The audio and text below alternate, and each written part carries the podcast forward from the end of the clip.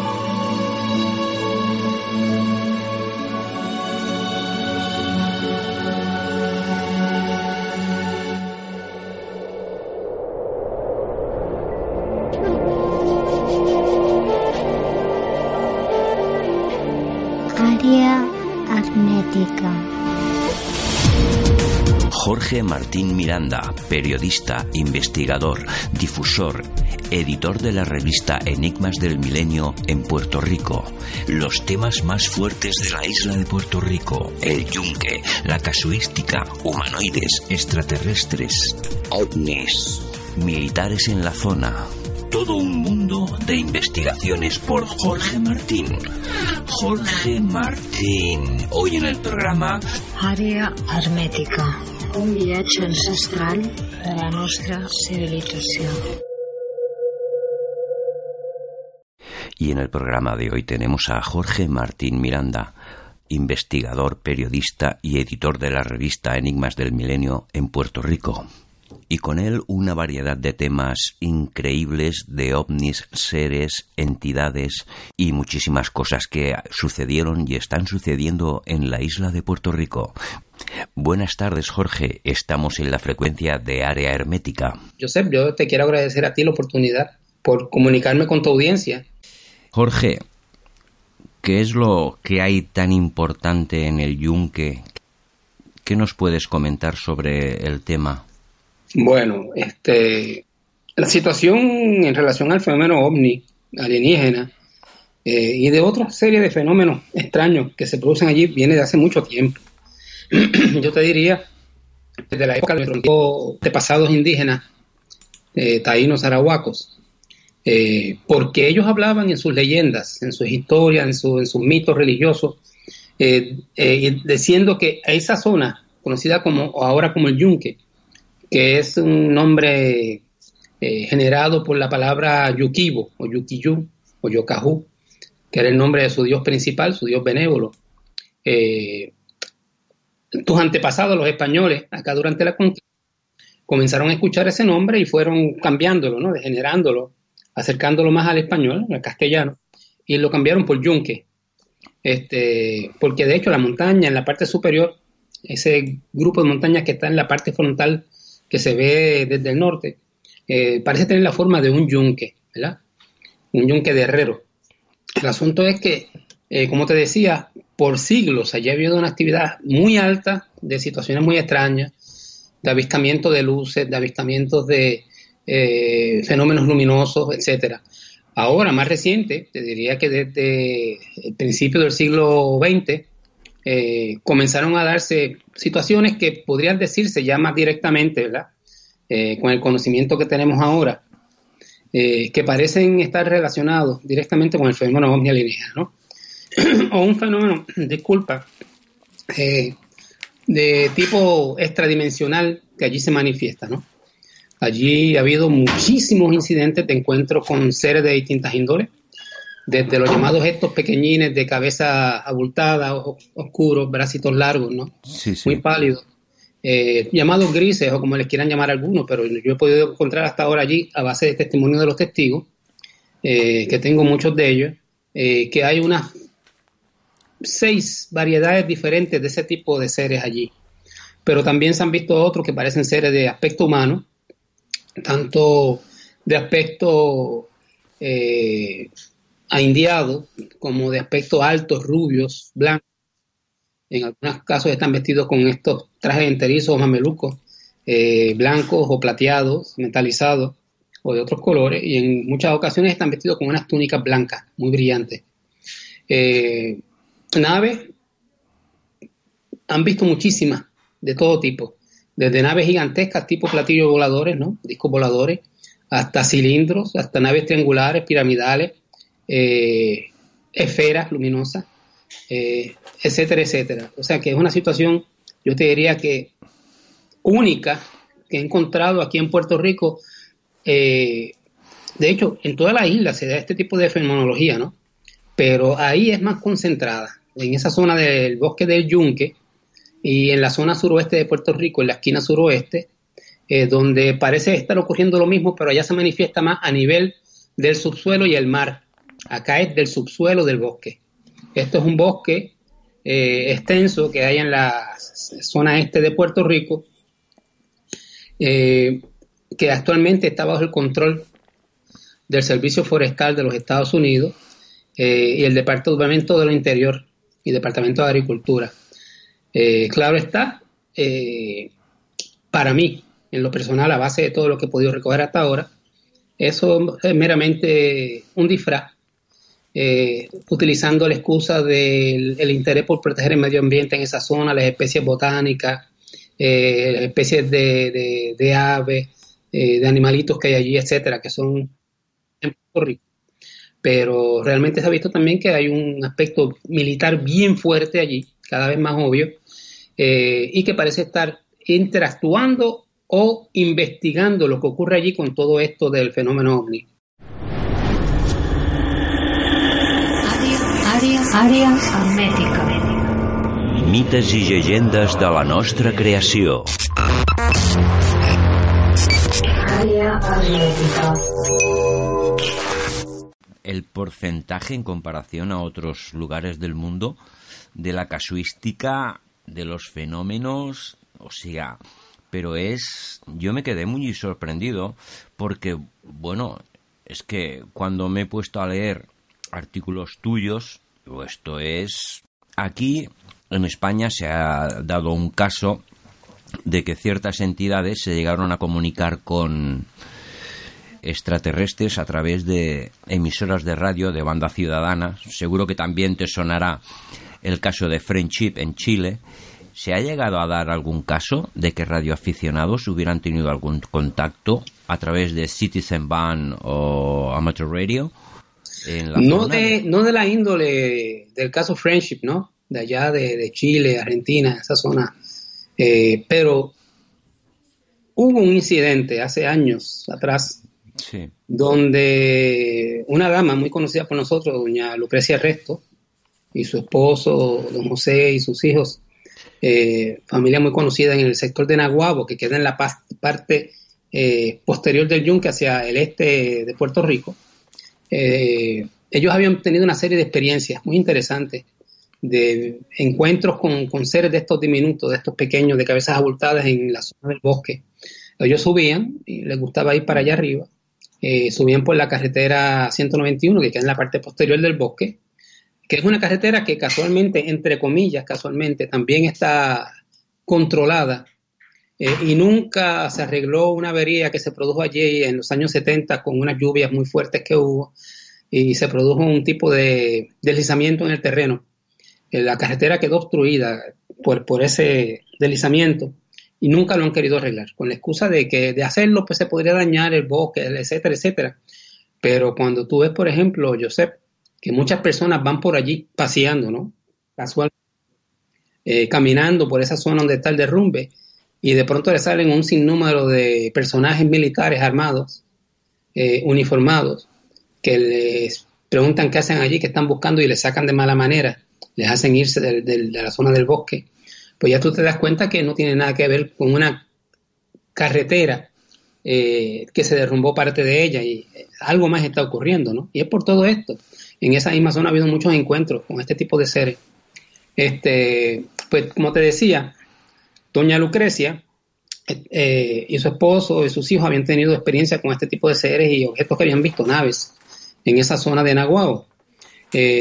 una noche ella estaba en su residencia su esposo estaba trabajando en la base naval Rupert Rhodes para ese entonces.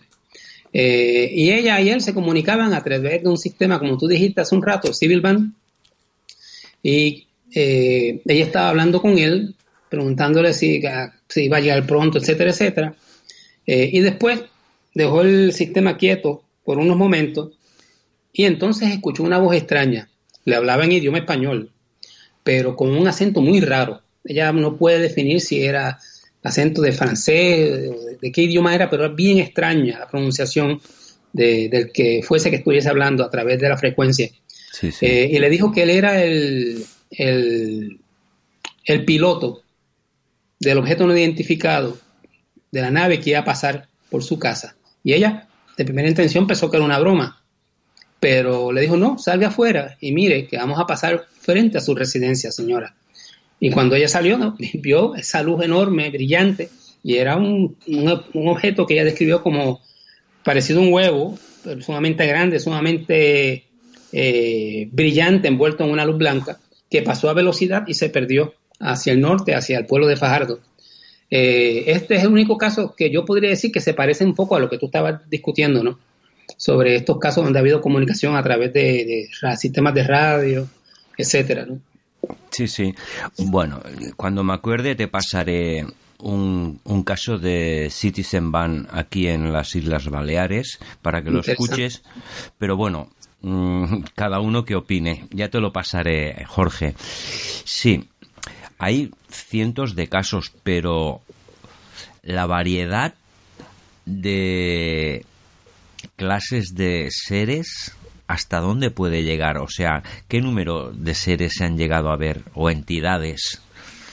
Como te dije hace un rato, este, del tipo este de los pequeños, de cabeza abultada, eh, tipo grises que dicen, ¿no? Que llaman, eh, o reticulianos, como les quieren decir otros, etcétera. Yo no me arriesgo a, ponerles nombre, porque realmente yo no tengo evidencia final para decir viene de tal o cual sitio, ¿no? Este, pero las descripciones tienden a ser muy parecidas. Eh, y he encontrado unas seis variedades diferentes dentro de ese tipo de, ser humanoide. Unos que tienen la piel gris, que siempre se describen ellos, ¿no? Otros que tienen la piel más pálida, blancuzca. Eh, otros tienen la piel más amarillenta, eh, aceitunada, un color extraño. Otros tienen un color pardo con unas manchas en la piel. y así por el estilo. Eh, unas seis variedades de esa índole. Hay unos que son altos, allí se han encontrado, incluso dentro de un rato te voy a comentar algo, ¿no? De un lugar donde parece haber una instalación donde tienen cuerpos de este tipo conservados en la zona del yunque, en el bosque. Eh, y en ese caso los han visto de unos 6 a 7 pies de alto. Eh, no sé cómo te dicen en cuanto a metros allá, la diferencia, ¿no? Mm, pero 35 centímetros un pie multiplicado por 4, pues nos hacemos pues una idea. Pues, son altos, ¿no? que eso muy rara vez se, dice en, cuanto a este tipo de, seres, ¿no? Tienden a ser pequeños, 3, 4 pies de alto. En este caso, lo que han visto allí, que dentro de un rato te voy a decir lo que es, este, son de 6 a 7 pies de alto, ¿ok? Eh, pero del tipo más o menos físico de los llamados grises. Este, está otra tipo de criatura de la cual hay una imagen eh, que se parece en algo a las características físicas de los grises, pero no es totalmente de, esa, tipo de, esa especie, ¿no? Porque eh, es sumamente delgada, la cabeza tiende a ser más triangular, ancha arriba y bien fina abajo en la quijada, no redondeada, tiene unos ojos grandes, oscuros, alargados, muy largos, que van más en forma casi vertical hacia arriba que de lado. Este, eh, básicamente no tiene nariz, boca básicamente imperceptible, brazos largos, muy largos, este, y la piel se ve como olivácea, así como brillosa, como si estuviese húmeda. Eh, y junto a esto, como ya te dije, pues los de aspecto humano que se han visto, eh, unos parecen albinos, muy pálidos, con el pelo rubio, color paja, dicen las personas, un pelo áspero. Este, por lo demás, parecen seres humanos. En algunos casos se ha visto, los ojos son rojizos, en otros colores claros, verde, eh, azul gris, este, algunos negros, este, vestidos con estos mamelucos plateados o blancos o anaranjados, azules, etcétera, y otros vestidos eh, con el pelo largo, rubio, y vestidos con unas túnicas blancas. Estos últimos tienen la capacidad, por lo que me han dicho un sinnúmero de testigos, de transformarse en unas esferas de energía. O sea, su cuerpo se altera, se recogen sobre, sí mismos y se vuelven estas esferas de energía. Y entonces o se mueven alrededor o se van. Este, y otra serie de, de situaciones que se producen allí, de hecho, que a lo mejor te llama la atención, allí se han visto criaturas de estas llamadas tipo Bigfoot, pie grande. pero no son exactamente como el pie grande que, se menciona en los Estados Unidos y en los Himalayas, etcétera. Se parecen hasta cierto grado, pero tienen sus diferencias. Unas son pequeñas, de unos 4 a 5 pies de alto, de tres dedos. Este, otros son este, eh, más altos eh, y tienden a verse eh, con unas características, yo diría, eh, tú sabes los suricatos. Sí, sí. Estos animales este, que se ven en la serie de Animal Planet, etcétera, ¿no? Eh, que parecen como unas ardillas que se paran en sus dos patitas traseras, etcétera, y vigilan el ambiente, etcétera. Se parecen en algo a eso, pero mezclado con lo que podría decir que es, un Bigfoot, ¿no? Un, pie grande. este, De eso ha habido varios incidentes, incluso en algunos casos este, con seres múltiples. Eso es otra cosa que se da allí en el yunque. Allí yo tengo ya una serie de casos de personas, eh, personas que han estado solas o personas que están en grupo eh, y han tenido encuentros con muchos seres a la vez. Personas que han sido rodeadas por 25 a 50 seres, eh, tanto de este último tipo de ser extraño, este, más o menos peludo, como los llamados grises. Este, Increíble. Así que, pues es una situación, como tú ves, muy compleja y junto a todo esto, la presencia militar que se sabe que están haciendo algo allí.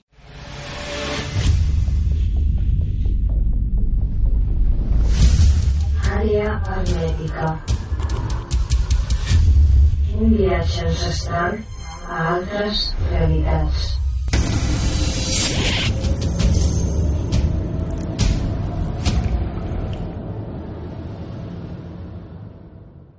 Las antiguas etnias indígenas de la zona del Yunque tenían noción de estas entidades o manifestaciones en el grado sagrado que ellos podrían tener o algo, si hay alguna leyenda o, o alguna mitología vinculada a ello. Sí, de hecho, este, entre las historias de sus mitos, ¿no? De su mitología, su religión, etcétera, sus creencias y sus creencias animistas, ellos eh, hablaban, nuestros arahuacos, de que allá arriba, en esas montañas, especialmente en la zona de los picos principales, que, ellos llaman las tierras blancas porque estaban cubiertas de nubes casi siempre, ¿no? Las nubes blancas. Eh, allí vivían sus dioses, los dioses buenos, eh, Yokahu, etcétera, etcétera, entidades benévolas. Eh, entonces llama mucho la atención, Joseph, que en este momento se esté dando toda esa fenomenología allí en el yunque eh, y que coinciden los lugares con los que nuestros indios este, mencionaban como las áreas donde vivían sus dioses allí. Eh, yo para mí, yo creo que sí, que ellos tenían conocimiento. De hecho, eh, después te puedo hacer llegar una imagen que, tengo, que la puse en mi página también, junto con unas informaciones. Este, eh, allí se han encontrado piezas este, arqueológicas de reliquias indígenas. Eh, por ejemplo, en una cueva se encontraron varias piezas y la persona encontró también una gran cabeza en piedra. Eh, cuando tú ves esa cabeza en piedra, tú estás viendo claramente la, cara y la cabeza de un ser tipo gris, ¿no? Cabeza abultada grande, quijada fina, este, ojos grandes, alargados, oscuros. todo esto esculpido a bajo relieve, ¿no? Pero lo que tú ves ahí es claramente una, imagen similar a esta, ¿no? Eh, y se parece mucho a la imagen de la criatura que te dije hace un rato, eh, que dista un poquito de los grises, que tiene la cabeza semitriangular y los ojos grandes hacia arriba, ¿no? Eh, de hecho, desde eso hay una fotografía, también te puedo hacer llegar copia luego. O bueno, entramos en la casuística. A tu criterio, ¿qué ha sido más impactante? ¿Cuál es la que tú has visto más importante dentro de todos los años que llevas de investigación? Bueno, en relación a la casística en Puerto Rico, aquí hay un sinnúmero de, de, áreas donde hay sí, este, pero las dos principales son la que te dije del área de Cabo Rojo, Laja en el suroeste, y la del Yunque, eh, por la cantidad de casos, la cantidad de, eh, de encuentros con seres, etcétera, que es tan abundante a través de los años. Eh, si vamos a hablar específicamente del yunque, que es lo que tú me habías comentado al inicio del programa, allí ha habido muchas situaciones bien interesantes e importantes. Para mí, la más importante, a base de estos encuentros con seres múltiples, este, tiene que ver con lo que yo comencé a investigar, que me hizo ver claramente lo que estaba pasando allí en el yunque. En el año 1984, Joseph eh, se estrelló allí un alegado avión que después resultó que no había sido ningún avión, había sido una nave eh, de aparente origen alienígena eh, que se estrelló en una ladera de una de las montañas del Yunque. comenzó la búsqueda la misma noche, a las 7 de la noche, fue en febrero 16 de 1984. Los medios dijeron aquí, la televisión, que se parece que se había estrellado un avión o una avioneta en la zona del Yunque eh, que muchas personas habían visto algo caer allí. Comenzó una búsqueda inmediatamente, pero a las 6 de la mañana, eh, todo el personal que estaba allí de la Policía de Puerto Rico, rescate, de la Defensa Civil, de la Administración Federal de Aviación, del Servicio Forestal, fue sacada del área. Se dijo que no había ocurrido nada y, se cerró el área eh, porque alegadamente no había ocurrido nada, cuando todo el mundo sabía que sí había ocurrido. Incluso había declaraciones de policía que habían visto caer el objeto este, y un fuego que se produjo en una zona. Eh, esa zona es la zona del Pico del Este.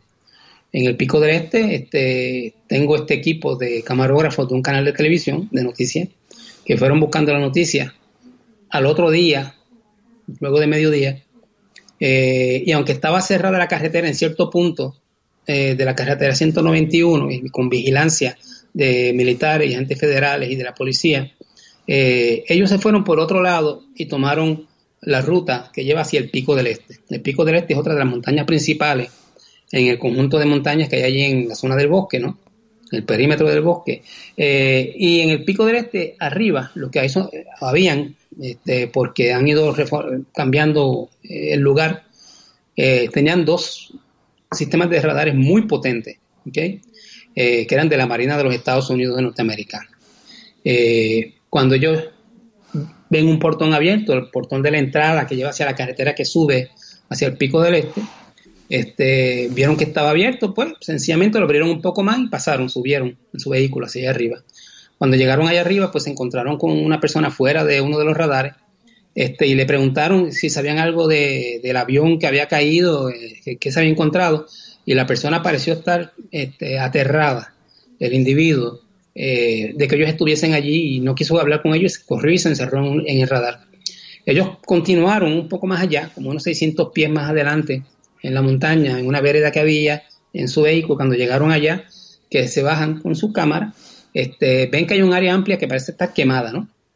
Eh, pero entonces más adelante encuentran eh, un área donde está tirado una figura, lo que ellos describen es una figura alta, de entre 6 y 7 pies de, estatura, de largo, tirada en el suelo, que o parecía estar muerta o dormida, pero para ellos estaba muerta.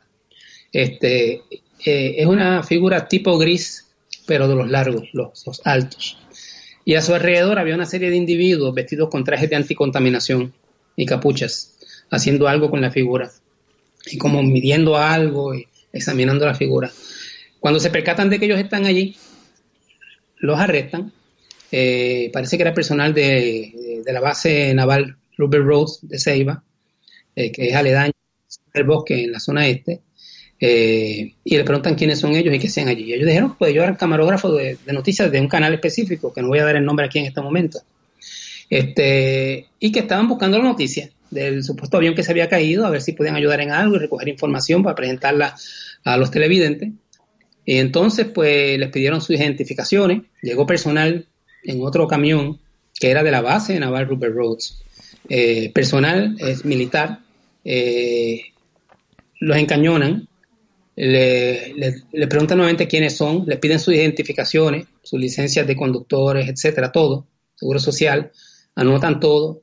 Entonces les dicen que eh, les van a dejar ir, pero que al día siguiente tienen que ir al edificio federal de los Estados Unidos en San Juan, en Atorrey, porque tienen que conversar con ellos ellos así lo hacen, van el otro día y allí los llevan a un salón donde para su sorpresa hay unos oficiales que tienen unos, unos dossiers, como unos expedientes gruesos, eh, encima del escritorio y les dicen, miren, esto que está aquí son sus... Mírenlo. Ellos los ven y eran todos sus expedientes de, su vida, ¿no? Este, su vida, dónde nacieron, padre, etcétera, eh, esposa, eh, los estudios que habían hecho durante su vida, dónde los habían, todo, tenían todo sobre ellos, todos los récords. Entonces les dijeron que eh, lo que ellos habían visto no podían comentarlo en ninguna parte con nadie, que les iban a dejar ir, pero sí hablaban públicamente de lo que había ocurrido allá arriba y ellos habían visto, eh, pues tendrían que atenerse a las consecuencias, ¿no? Que podría haber consecuencias graves para ellos. Y les dejaron ir. Eventualmente se comunicaron con nosotros y nosotros dimos la información y pudimos corroborarla con otras personas también. ¿Crees que en la zona del Yunque es una puerta dimensional y que puede haber conexiones a otras dimensiones? Y bueno, aparte de intercalen en nuestra dimensión, pero ¿podría ser un portal dimensional? Hay ambas cosas, ¿ok? Este, allí se, se está dando el fenómeno ovni desde el punto de vista material, espacial, vamos a decir así, físico, eh, en nuestro propio plano, pero han habido muchas situaciones allí que indican que gran parte del fenómeno también es extradimensional. Tú mencionaste la palabra que sí puede ser un portal. Este, sí, allí hay tres a cuatro zonas donde ocurre un fenómeno verdaderamente impactante. ¿okay? eh, la tierra, el terreno, una zona amplia, vamos a decir árboles, terreno, todo, desaparece, se desmaterializa y aparece un hueco enorme eh, y allá abajo pues se ven estructuras, se ven seres, etcétera, bien profundo a la tierra, ¿no? Este, en otro de estos puntos, eh, son como, como cuatro, pero eh, en el principal ocurre esto que te digo. En los otros se ve algo parecido, pero no tan claramente y tan grande como se ve en este punto, que es en un área eh, comprendida entre las tres montañas principales conocidas del bosque, el Yunque, el Monte Brito y la zona del Toro y el Cacique, este, en una cuenca profunda. pero tanto ahí como en otras partes del bosque, Josep, eh, de ahí vecinos en la zona, empleados de servicio forestal, biólogos, policías, han visto cuando de esos puntos sale una luz parecida como una luz de reflector o una luz de un láser gigantesco que se dispara hacia el espacio. A través de ese tubo de luz descienden hacia ese lugar y desaparecen bajo tierra naves tipo platos voladores o salen de ahí naves tipo platos voladores y se pierden en el espacio. Eso lo han visto muchas personas en la zona. Eso implica que posiblemente eh, esa parte del fenómeno es extradimensional, ¿ok? Eh, porque tengo otros casos donde en distintas partes del bosque se ha visto que de momento una parte de la montaña se abre, aparece un hueco de donde no había nada, este, como si se produjese una desmaterialización de la materia en ese punto específico, y de ahí salen seres, etcétera, y después vuelve todo y se cierra y queda normal. Esto parece extradimensional, definitivamente. El caso de la forestal, del Servicio Forestal Americano, eh, Rosario Gómez. Sí, ese, ese es un caso impresionante. Esto le ocurrió a ella a inicio de los años 80.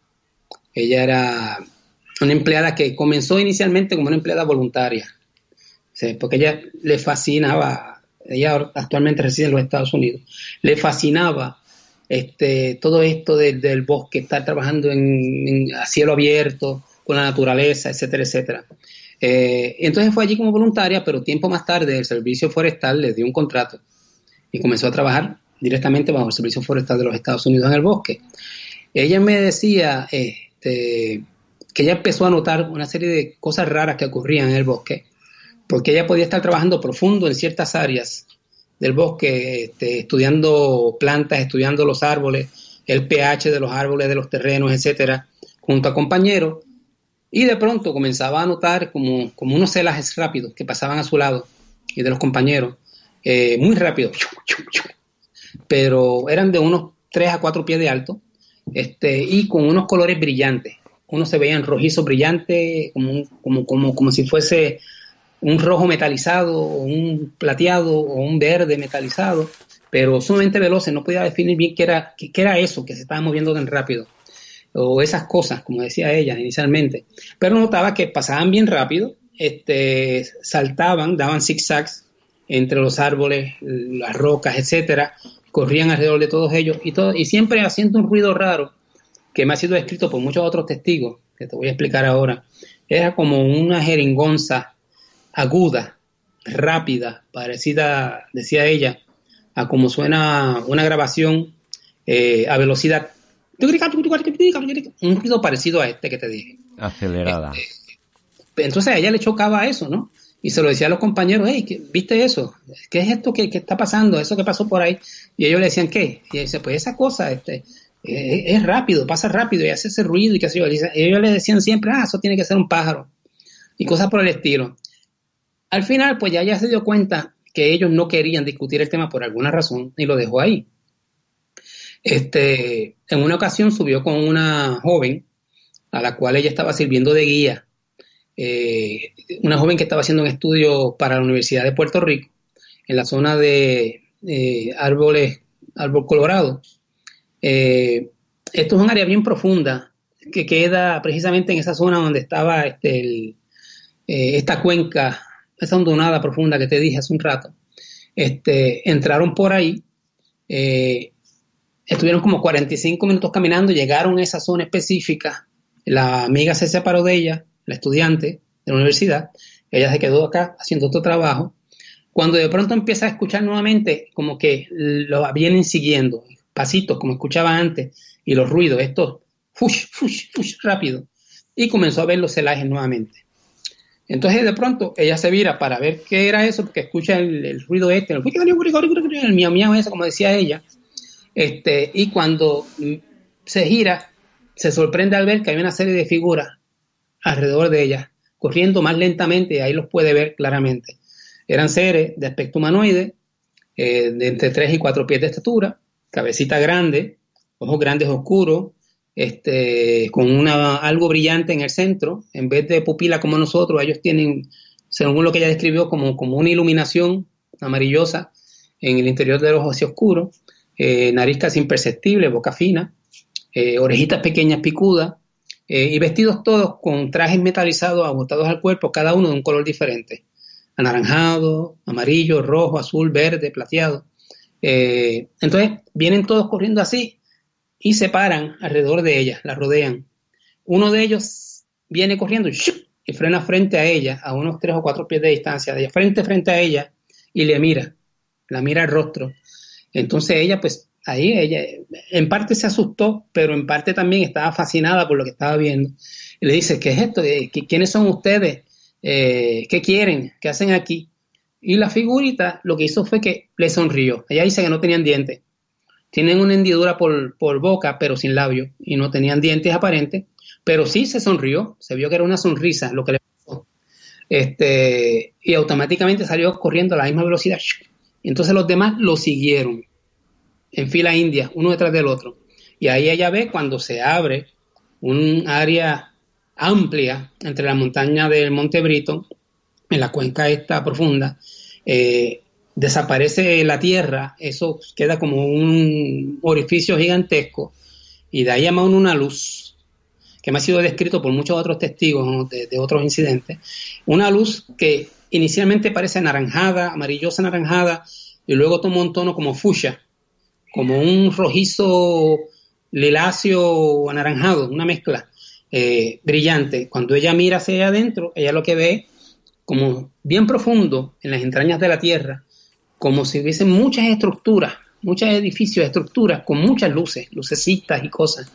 Este, ella me dijo, mira Jorge, esto es como cuando en Puerto Rico, eh, si tú viajas por eh, la carretera principal que corta la isla de lado a lado por, y, viajas por el expreso Las Américas, eh, por el área montañosa, si tú miras desde el área alta máxima del expreso, la carretera expreso, hacia el pueblo de Calle, que es un pueblo que queda abajo, tú ves un efecto parecido, me dijo ella, de muchas estructuras con las luces de los postes de alumbrado eléctrico, de muchas cosas luminosas allá abajo.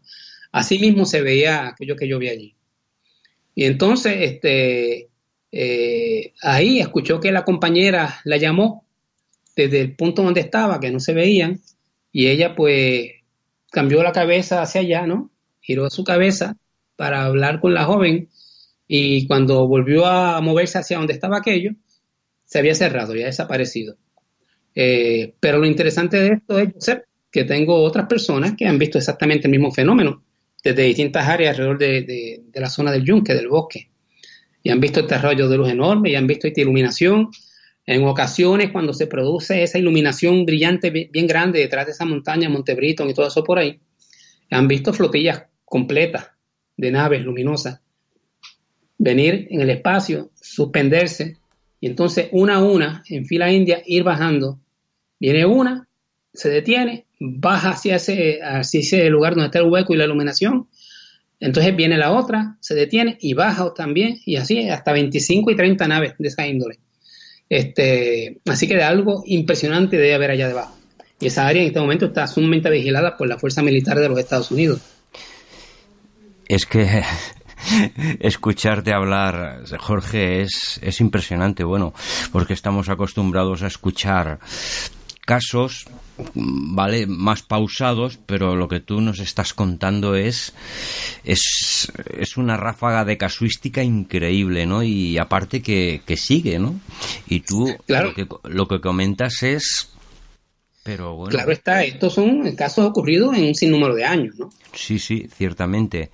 Mm, una pregunta que te quería hacer. Eh, la intervención militar americana en el Yunque, ¿crees que tiene o está haciendo algo no sabemos, pero bueno, ¿qué es lo que crees que pueden que estén haciendo? ¿Experimentando cosas genéticas? O bueno, cuando están en laboratorio nos imaginamos. Yo creo que hay de todo un poco, Josep, porque me han surgido eh, muchas informaciones. Eh, algunas de ellas no tienen que ver directamente con el fenómeno ovni, sino con otras cosas que parecen implicar lo que tú mencionas, de posibles experimentos eh, genéticos y otras situaciones que se están produciendo allí. Este, eh, la presencia militar está allí desde hace mucho tiempo, pero últimamente yo te diría que 10 años para acá se ha hecho mucho más obvia. Y en este momento más todavía porque con la excusa de los daños ocasionados por el huracán María aquí en Puerto Rico en 1917, gran parte de la zona del Yunque ha sido cerrada al público. No se permite el acceso. Dice que por seguridad, ¿no?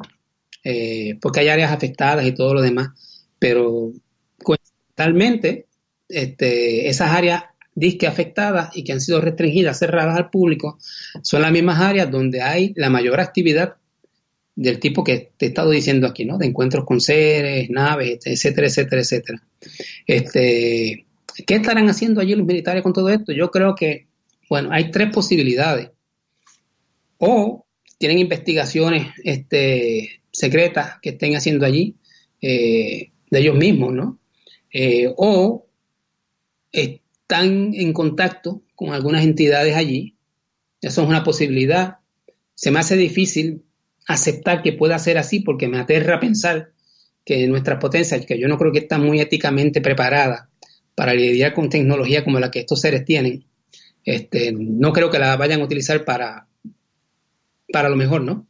Este, o que sencillamente saben que eso está allí están lidiando con la situación, están interviniendo en lo que allí ocurre y muy posiblemente este, están también este, viendo a ver cómo pueden tener acceso y controlar el modo en que se abren estas puertas dimensionales. Y si se logra eso, también yo creo que sería muy peligroso. Eh, no solamente para nosotros, sería peligroso también para, para los seres que existan en esa posible dimensión eh, porque no sé, no, no, no, no creo que, las intenciones sean muy altruistas de, intervenir y entrar a esas dimensiones específicas, ¿no? Eh, pero de que están allí, están y hace mucho tiempo y ahora más todavía. El área desde hace unos 10 años, 12 años atrás, fue federalizada totalmente eh, y controlada por, por los Estados Unidos totalmente. Antes, por lo menos, había cierto control, pero el gobierno de Puerto Rico mantenía control sobre el área y el Departamento de Recursos Naturales de Puerto Rico, etcétera, pero ahora es totalmente federalizada. Este, y algo más, este, esto viene de hace muchísimos años. Yo tengo informes de que desde el año 1934, más o menos, Joseph, las autoridades americanas que se habían apoderado de Puerto Rico luego de la guerra hispanoamericana, que España le cedió Puerto Rico a Estados Unidos en 1898, ya para los años 30, las Fuerzas Armadas norteamericanas, el gobierno americano, sabía lo que estaba ocurriendo en la zona del Yunque. ¿Ok? Tengo personas que en esa época trabajaban para los servicios de personas que venían de Estados Unidos a hacer investigaciones de mineralogía y hidrología y 20.000 cosas ¿no? en esa zona. Este, y tenían que quedarse allí. En esa área, en esa época era bien difícil eh, moverse por esa zona y tenían que quedarse allá adentro haciendo sus investigaciones. Mientras las personas que estaban con ellos, que eran puertorriqueños jovencitos en esa época, pudieron ver muchos de estos fenómenos ya para esa época y vieron personal militar, dados, armados en la zona ya para, hablando de 1934, y hablando con personas en las áreas circundantes al sector del, del bosque del yunque, personas ancianas ya, algunas de ellas han muerto, pero tengo, tengo las declaraciones. Este, me hablaban de que de los años 30, cuando ellos eran pequeños, ellos veían estas cosas allí. Ellos veían los seres, ellos veían naves entrando, lo que llaman ahora platillos voladores, decían ellos, con unos cabezoncitos chiquitos, decían ellos, son gente sencilla del área. Los veían entrar en esa misma ¿no? Tenían encuentros con ellos. Eh, o sea que, eh, por lo que se ve, la Fuerza Armada de Estados Unidos hace mucho tiempo sabe lo que ocurre allí, ha estado interviniendo o sabrá Dios haciendo qué. Incluso tengo una información de un caballero, este, cuando se dio la situación de la lucha del pueblo de, la isla municipio de Vieques y del pueblo de Puerto Rico, porque la Marina abandonó la isla municipio, dejase hacer allí sus prácticas militares y sus experimentos, etcétera, su bombardeo. Este, yo participé en una conferencia que se hizo en San Juan cerca de, un campamento que se había levantado eh, para apoyar a los desobedientes civiles eh, que habían participado en la lucha contra la Marina en, la isla municipio de Vieques. Eh, y en ese campamento, pues, dieron una conferencia, me pidieron a mí que participase y que hablase de lo que habíamos encontrado también sobre un aparente programa secreto de la Marina de Estados Unidos de contacto ovni y de experimentación con, con naves en la zona del campo de tiro restringida que utilizaban en la isla de Vieques, que era como una pantalla, ahí estaban haciendo lo otro. Eh, yo hablé, entonces un caballero que estaba allí se me acercó y me dijo, mira Martín, este, yo soy fulano de tal, eh, Maldonado, este, en el año 1969, y te digo esto porque te escuché ahora con lo que hablaste, eh, yo era un jovencito, eh, mi papá me regaló un automóvil pequeño y yo pues decidí ir a probarlo subiendo a la montaña del Yunque en la carretera 191. Cuando estaba bastante arriba, el carro como que empezó a fallar, dijo él. Me detuve y me bajé para hacer una necesidad fisiológica, aprovechando el bosque que estaba allí al lado mío. Eh, cuando me introduzco en el bosque, yo veo que hay un individuo detrás de unos árboles mirando hacia un punto dentro del bosque este, y el individuo me hace señas de que mantenga la boca callada, silencio, y que mire en una dirección. Cuando él mira hacia allá, él lo que vio fue algo parecido a, un plato, pero al revés. ¿Ok? La parte cóncava hacia arriba, curva, y abajo era chata, este, metálico, plato. Estaba, eso estaba eh, posado sobre el bosque entre un claro, entre unos árboles. Eh, y de momento ve que se levanta una, como si fuese una tapa, un lado, una sección eh, de ese objeto, se levanta hacia arriba y se ve que adentro hay algo, hay un espacio amplio, y sale un individuo que él dice, mira, aquello parecía como un científico americano, por su aspecto físico, parecía un americano, y estaba vestido con una batola de estas de laboratorio, blanca, salió como, como, como si estuviese medio asfixiado, dio varias bocanadas de para tomar aire, este, miró alrededor por unos momentos, este, después entró nuevamente a ese artefacto, se cerró esa puerta y él, eso, fuese lo que fuese, dijo él, se elevó de un salto al espacio, hacia el cielo y desapareció. Este, eso parece implicar, a base de lo que él dice, Joseph, que entonces desde hace mucho tiempo, desde ya del, del 69, por ejemplo, este, o allí habían capturado naves, que sé que han capturado algunas, porque tengo declaraciones de, personal federal que sabe lo que ha habido con eso, este, o eh, estaban estudiando naves de ese tipo, o estaban fabricando naves de ese tipo. Este, eso lo viola allí. Eh, así que, como, como te digo, eso viene desde hace mucho tiempo. Increíble. Nada más que escucharte por lo que hay y la casuística es increíble. Ah, y disculpa, el, el, otro caballero que le advirtió que mirase hacia allá y mantuviese silencio, este, después habló con él eh, y resulta que en ese momento ese caballero trabajaba con el servicio eh, forestal de Estados Unidos allí en el bosque. Y más años más tarde se encontró con él casualmente en, en las oficinas principales de la compañía de teléfonos de Puerto Rico este, y pudimos corroborar la información también con esa persona. Bueno, a lo acostumbrados que estamos aquí a la casuística europea, dobla y triplica la situación. Vamos a dejar un poco de lado el yunque y ¿qué hay en el misterio del monte del estado de Maricao? El monte del estado yo te diría que es algo muy parecido muy parecido a lo que ocurre en el yunque, claro. Eh, es menos conocido, suena menos, pero ah, las cosas que han ocurrido allí son muy parecidas. Naves que entran y salen del lugar, Este, hay personal técnico de los que trabajan en las antenas de, de las emisoras radiales que hay allá arriba, en, el pico de las montañas. Eh, han podido ver naves entrar y salir de una hondonada profunda, tal como ocurre acá en la zona del Yunque. Eh, cuando ocurre esto, ellos han visto que todos los sistemas eh, de radio de ellos, la modulación se altera totalmente. No se explicaban lo que era hasta que vieron lo que pasaba, estos objetos entrando y saliendo de allí esa hondonada. La hondonada es sólida, no hay forma, ellos no se explican cómo estos objetos, que mayormente los ven de forma cilíndrica, grande, con luces, eh, descienden por allí y se meten hacia, esa, hacia esa hondonada y desaparecen, como si hubiesen atravesado la Tierra, o, salen de ella. Eh, encuentros con seres también. O sea que esto está ocurriendo en muchas partes de la isla. Monte del Estado es una zona de montañas que está este, en el centro oeste de Puerto Rico. Eh, pero este fenómeno de, estas aparentes, estos aparentes portales, vamos a decir así, ocurre en muchas partes de Puerto Rico.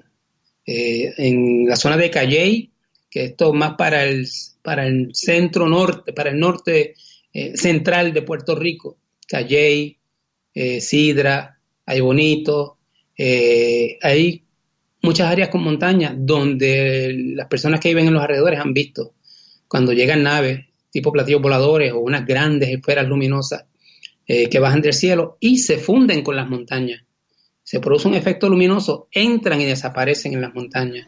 Este, es lo mismo ocurre en otras zonas de Puerto Rico, eh, como Tuado, Jayuya. Este, mucha gente, por ejemplo, en España, no todos conocen que en el área del observatorio de Arecibo también hay una casuística bastante alta de este tipo de situaciones, observaciones de naves, de seres. Este, yo tengo declaraciones de, personal de los guardias de seguridad del Radio Observatorio de Necibo que me han dado informaciones eh, de lo que ellos han podido ver en ocasiones. En una ocasión, un objeto gigantesco, descomunalmente grande, una nave de esta llamada nave madre cilíndrica, eh, vino volando una noche, se puso en posición vertical y se colocó exactamente suspendida sobre donde está la antena del sistema de, radiotelescopio. Y esto lo vieron allí. Este, hubo policías que llegaron a ver eso desde zonas cercanas. Eh, eh, uno de los guardias se afectó emocionalmente porque estaba, él estaba en ese momento arriba en una de las torres de donde salen los cables de soporte para la antena. Este, y aquello estaba frente a él y él no pudo lidiar con eso. Tenía ideas religiosas, etcétera, etcétera.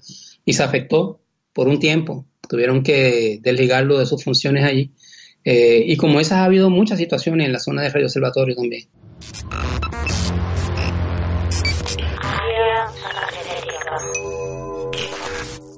Una información repleta de casuística, fenomenología, todo. Voy a hacerte otra pregunta. De hecho, este, Josep, este, eh, había un colega que falleció hace unos años, lamentablemente, el colega norteamericano Bob Pratt, que era periodista pero también le gustaba investigar este tipo de materia. Y de hecho, por un tiempo escribió, mm, investigó e escribió sobre muchas de estas situaciones en, periódicos de los Estados Unidos. Eh, y vino a Puerto Rico en varias ocasiones. Yo le ayudé también a moverse por la isla y a recoger datos, testimonios, entrevistas con testigos. Y él me decía, mira Martín, esto es increíble. Puerto Rico es como si fuese eh, la Disneylandia de un investigador de este tipo de cosas, de, de, de, ovni, de, encuentros con seres, eh, de todo, porque aquí de todo. Esto es, sinceramente, esto como si esto fuese un Disneylandia para las personas como nosotros. Es bueno, arrancar con palabras, sabes que me ha costado porque es impresionante. Y bueno, vamos a pasar ya los últimos minutos de la entrevista y me gustaría tocar el tema de ELEVAS, entidades biológicas anómalas lo, más conocido que tenemos, el chupacabras. Si hay, nos puedes contar un poco en los diez minutos que nos quedan de entrevista. Sí, ese, como sabrás, ese, ese tipo de, de eventos relacionados a este tipo de criaturas eh, comenzó precisamente en Puerto Rico, o al menos comenzó a ser conocido en Puerto Rico. Este, allá para 1994, 1995. Anterior a eso, en los años 70, había habido una racha de mutilaciones de animales misteriosas, este, y la prensa aquí acuñó al fenómeno el vampiro de Moca, eh, pues no podría identificar exactamente qué era lo que estaba matando los animales ¿no? y creando las mutilaciones. Eh, luego, en los años 90, 94, 95, comienza la nueva oleada de casos de este tipo. Pero ya ahora, en este, en este caso de los 90, se pudo ver, muchos testigos vieron qué era lo que estaba produciendo esto, ¿no? Las extrañas heridas circulares en los animales, este, eh, la extracción de, líquidos de los animales, sangre, etcétera. Eh, y yo comencé a investigar el asunto, eh, porque cuando uno está en, estas líderes, ¿no? De investigar este tipo de cosas, uno tiene que mantener una cabeza, vamos a decir, una mente amplia, este, y tratar de ver las cosas como son, recoger la data, entonces llegar a conclusiones. Y no se puede dejar uno prejuiciar porque parezca algo raro, eh, tenga que ver con algo que está matando animales y cosas por el estilo. ¿no? Nosotros quisimos investigar el asunto. Eventualmente llegamos a ver varios casos donde hubo eh, naves alienígenas y seres relacionados con este tipo de criaturas. Este, y comenzamos a trabajar, como te dije, eh, nos movimos por toda la isla de Puerto Rico, recogimos cientos y cientos de casos. Este, todos hablaban de lo mismo, las descripciones eran similares, el comportamiento de las criaturas era similar. Eh, y fuimos los primeros que sacamos en claro cómo eran estas criaturas. O sea, si tú has visto eh, los bocetos de cómo son estas criaturas, eh, el primer boceto lo hicimos nosotros, eh, recogiendo muchísimas declaraciones de testigos, uniendo detalles, este, e incluso de niños pequeños que habían tenido encuentros con estas criaturas, este, porque quiero hacerte algo claro, ¿no? Esas historias que han corrido por ahí, de modo sensacionalista en el sentido de que atacan personas y han matado personas. Eso no es correcto. Por lo menos a base de mi trabajo, de todo lo que yo pude investigar en ese tipo de, situaciones, esta criatura conoce muy bien la diferencia entre seres humanos inteligentes y animales. Sí se alimentan de animales, extraen sustancias, extraen eh, órganos, tejidos, etcétera, pero saben la diferencia entre un ser humano y un animal. Este, y en muchos casos donde estuvieron, incluso con niños pequeños, niños pequeñitos de cuatro o cinco añitos que se encontraban con ese tipo de criaturas, los niños nos decían que habían estado con Box Bunny. Box Bunny es el conejo de la suerte, ¿no? El de la, el de la caricatura. Porque para ellos, ellos veían el tipo de cuerpo que tenían estas criaturas y ellos lo identificaban con el de un conejo grande. ¿Ok? Porque estas criaturas tienden, tendían a tener entre tres pies de alto y cuatro pies de alto, hasta siete pies de alto. ¿Ok? La llegaron a ver de distintos tipos. Este, y las criaturas se acercaban a ellos, les tomaban de la mano, los examinaban, les miraban bien y se iban. Y así me surgieron una serie de casos. Este, pues sacamos en claro cómo eran estas criaturas, que son las que se ven en los bocetos, este, cómo operaban. Eh, logramos hacer necropsias junto con veterinarios profesionales y personal del Departamento de Agricultura, aunque el Departamento de Agricultura básicamente lo negaba todo. Eh, y surgieron cosas bien interesantes y muy chocantes, Joseph. Estas criaturas, eh, casi siempre que mataban a un animal, que iban a extraerle sangre o líquidos o tejidos, etcétera, eh, primeramente se encontró que hacían una punción en la parte de la nuca del animal y cortaban la unión con el cerebro y el cerebro. Aparentemente con la intención de que estas criaturas no sufriesen. Eso indica eh, un tipo de eutanasia y cierto grado de inteligencia. Estaban conscientes de lo que estaban haciendo.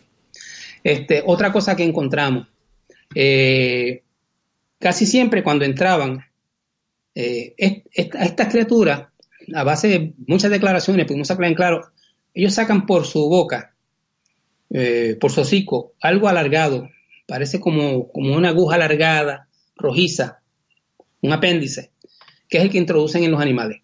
Y por ahí extraen lo que van a extraer. Este, en muchas ocasiones, por ejemplo, encontramos en las necropsias, todo esto está corroborado científicamente, entraban por un lado de la costilla, ¿no? Del animal o el ave o lo que fuese. Entraba por ahí como del espesor de un lápiz, más o menos. Pero según entraba, de momento cambiaba en ángulo la trayectoria que llevaba e iba hacia el corazón y arrancaba un pedacito del corazón automáticamente cambiaba su trayectoria dentro del animal y se iba al hígado y arrancaba un pedacito del hígado. Y entonces cambiaba nuevamente su dirección en ángulo, angularmente, y se iba a los órganos sexuales y arrancaba pedazos de los órganos. Eso es como si estuvieran haciendo una biopsia. ¿Ok? Esa es la implicación que tiene eso. Pero entonces también encontramos algo más, que eh, en algunos casos eh, estas criaturas eh, mataban un animal, por ejemplo, conejo, encontramos casos de conejos, esto el doctor Carlos Soto, veterinario, lo corroboramos en, en Necropsis, todo esto está grabado por las cámaras de televisión del Canal 11 de Puerto Rico otros que estaban con nosotros en ese momento, todo el proceso. Entraba había hecho un pequeño orificio por aquí, por, vamos a decir, por la eh, comisura de, la garganta, ¿no? Eh, entró por ahí, pero cuando se abrió el animal, que estamos examinándolo, se ve que lo que penetró por ahí, que era del espesor de un lápiz, más o menos el grosor de un lápiz, entró, pero faltaba la tráquea interno, toda esa zona faltaba, y faltaban órganos internos. Este, ¿Cómo salieron esos órganos por ese huequito tan pequeñito, por ese orificio. Aparentemente tiene que haber sido eh, succionado, ¿no? Este, luego supimos a través de, personal que trabajaba en el Departamento de Agricultura de Puerto Rico, que nos confió, nos confiaron estos datos, eh, el Departamento de Agricultura mandó a hacer unos análisis en el laboratorio Ames de los Estados Unidos, en Iowa, especializado para estudios para el Departamento de Agricultura y cuestiones genéticas y ese tipo de cosas. Eh, porque en muchos de los lugares donde se daban estos ataques a los animales, en las heridas aparecía un líquido extraño, que nosotros pudimos verlo también y llegamos a recoger muestra de eso. Pues ellos enviaron esos, esos líquidos a un análisis al laboratorio Ames eh, y allá encontraron, y esto no fue revelado por esta persona, estas dos personas del Departamento de Agricultura de alto nivel, encontraron que esa sustancia eh, era como, como una enzima bien poderosa eh, parecida a la que utilizan las moscas para disolver los tejidos y alimentarse. Entonces ellos quedaron en claro que esa era la forma en la cual extraían los tejidos. Ellos introducían ese apéndice, emanaban ese líquido, el líquido eh, diluía los órganos y entonces los absorbían. Ese era el modo en que sacaban órganos completos dentro del animal por ese pequeño orificio. ¿Ok? succionaban. Eh, esta y muchas otras cosas nos dejaron ver que estábamos eh, lidiando con una cosa bien extraña, desconocida. En ese momento el departamento, los ejecutivos del Departamento de Agricultura de Puerto Rico estaban aterrados de que esto se conociese. De hecho, ese día había en la facilidad del Departamento de Agricultura un equipo del National Geographic que quería hacer un especial sobre el asunto y ellos estaban totalmente aterrados de que eso eh, trascendiese.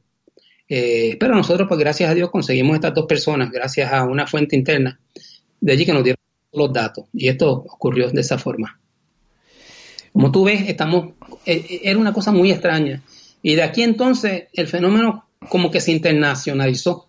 Empezaron a ocurrir este mismo tipo de eventos y, me consta que muchas de las personas eran honestas en estos países por los detalles que dieron, porque había cosas que nosotros nunca habíamos revelado que habíamos encontrado en relación a este tipo de, casos de, entes biológicos anómalos, como yo lo llamé, para darle un término más serio al asunto, ¿no? Y estas personas lo mencionaban, o sea que sí estaba ocurriendo en esa zona, en América del Sur, en Rusia, en muchas otras partes comenzó a ocurrir.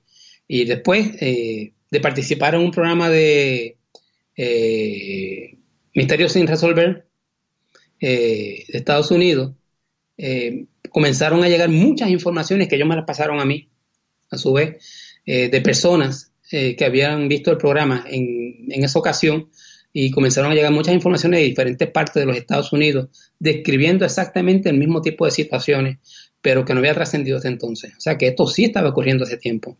Y como te dije, en algunos casos, no en todo, solamente en dos o tres casos, se logró ver una relación aparente con el fenómeno ovni porque se vieron naves eh, se vieron seres relacionados a estas criaturas. en, un caso en específico se vio una de estas criaturas ascender a una nave eh, tipo platillo volador y desaparecer. Así que algo había.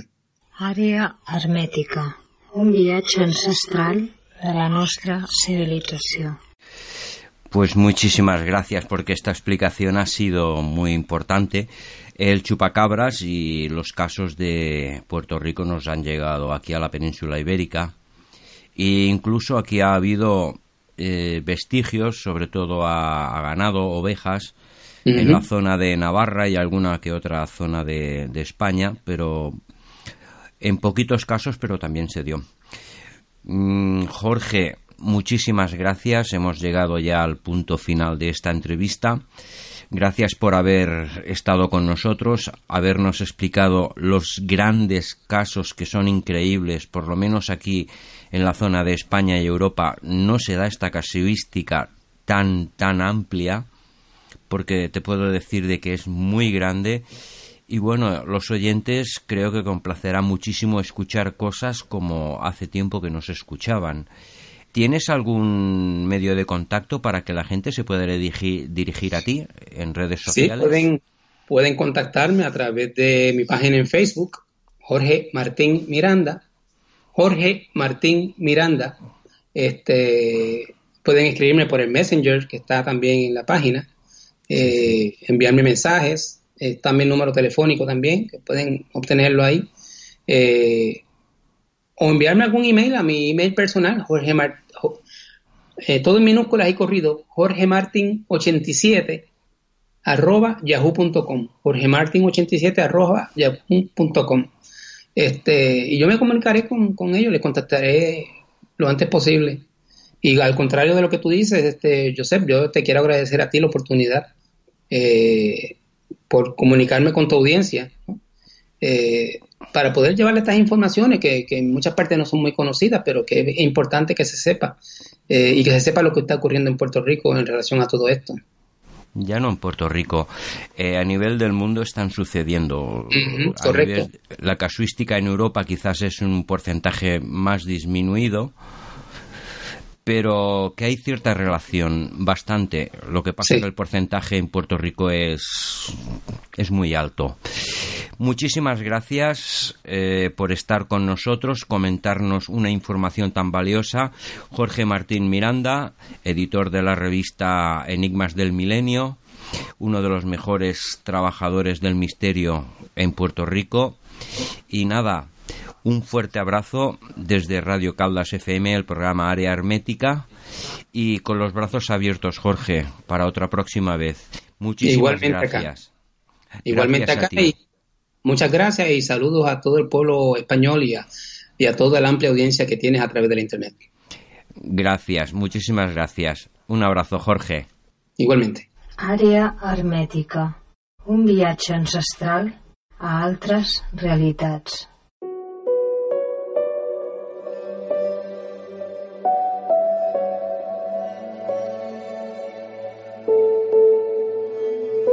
Àrea hermètica.